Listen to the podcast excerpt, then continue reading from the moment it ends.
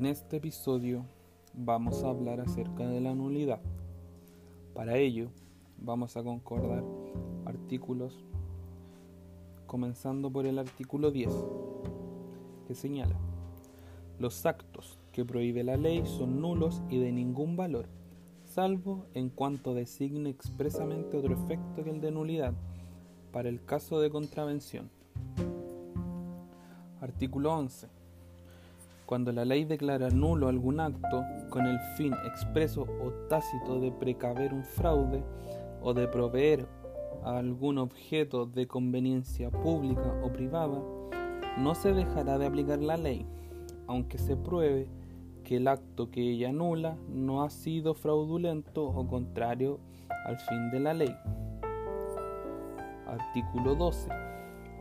Podrán renunciarse los derechos conferidos por las leyes, con tal que solo miren al interés individual del renunciante y que no esté prohibida su renuncia.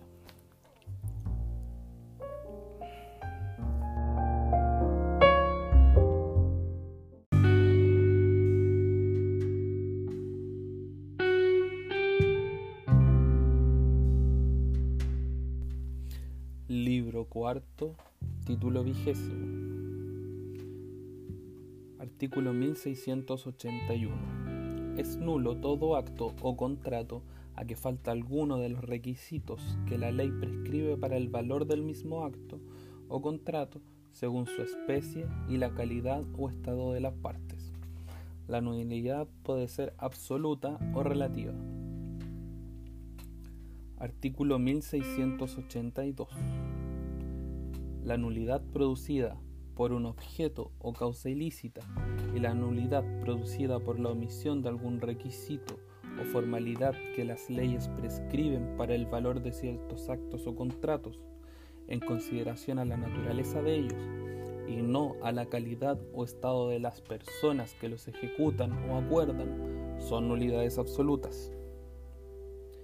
Hay, asimismo, nulidad absoluta en los actos y contratos de las personas absolutamente incapaces. Cualquier otra especie de vicio produce nulidad relativa y da derecho a la rescisión del acto o contrato. Artículo 1683. La nulidad absoluta puede y debe ser declarada por el juez, aun sin petición de parte, cuando aparece de manifiesto en el acto o contrato puede alegarse por todo el que tenga interés en ello, excepto el que ha ejecutado el acto o celebrado el contrato, sabiendo o debiendo saber el vicio que lo invalidaba. Puede asimismo pedirse su declaración por el Ministerio Público en el interés de la moral o de la ley, y no puede sanearse por la ratificación de las partes ni por un lapso de tiempo que no pase de 10 años. Artículo 1684. La nulidad relativa no puede ser declarada por el juez, sino a pedimiento de parte, ni puede pedirse su declaración por el Ministerio Público en el solo interés de la ley, ni puede alegarse sino por aquellos en cuyo beneficio la han establecido las leyes o por sus herederos o sesionarios, y puede sanearse por el lapso de tiempo o por la ratificación de las partes. Artículo 1685. Si de parte del incapaz ha habido dolo para inducir al acto contrato, ni él ni sus herederos o sesionarios podrán alegar nulidad. Sin embargo, la aserción de mayor de edad o de no existir la interdicción u otra causa de incapacidad no inhabilitará al incapaz para obtener el pronunciamiento de nulidad.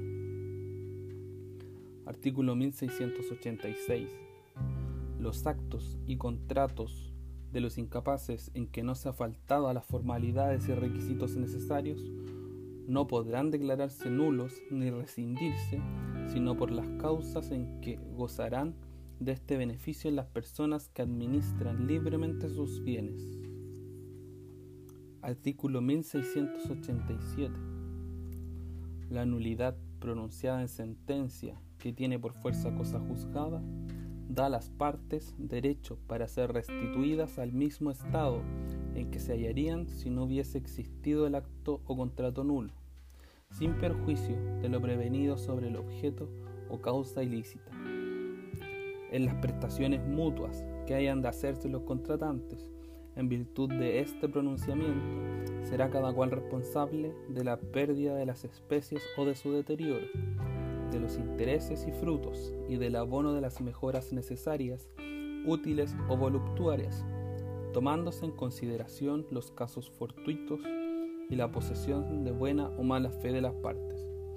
Todo ello según las reglas generales y sin perjuicio de los dispuestos en el siguiente artículo.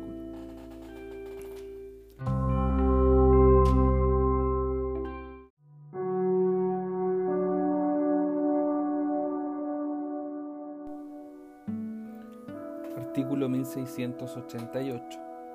Si se declara nulo el contrato celebrado con una persona incapaz sin los requisitos que la ley exige, el que contrató con ella no puede pedir restitución o reembolso de lo que gastó o pagó en virtud del contrato, sino en cuanto probare haberse hecho más rica con ello la persona incapaz.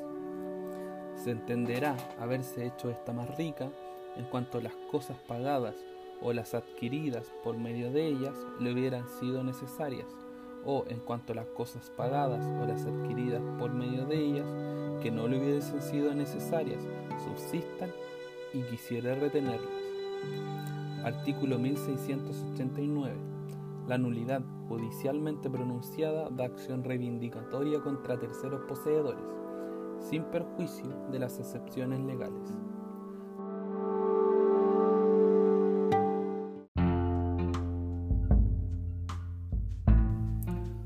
Artículo 1690.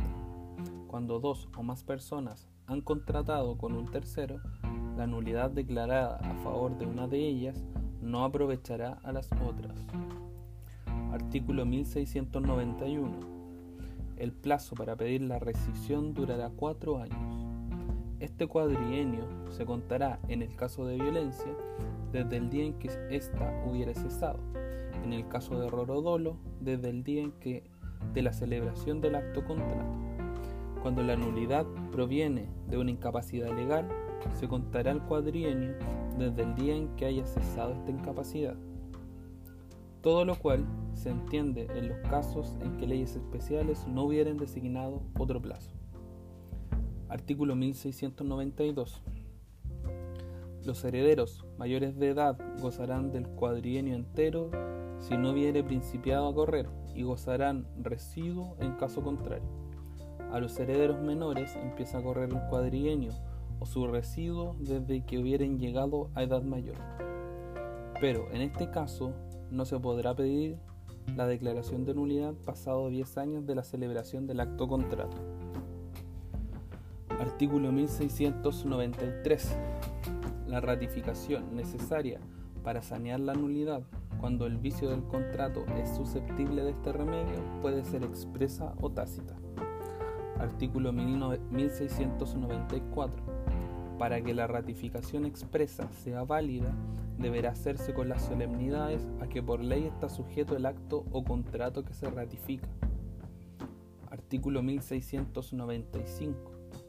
La, la, ratificación tácita es la ejecución voluntaria de la obligación contratada. Artículo 1696. Ni la ratificación expresa ni la tácita serán válidas si no emanan de la parte o partes que tienen derecho de alegar la nulidad. Artículo 1697. No vale la ratificación expresa o tácita del que no es capaz de contratar.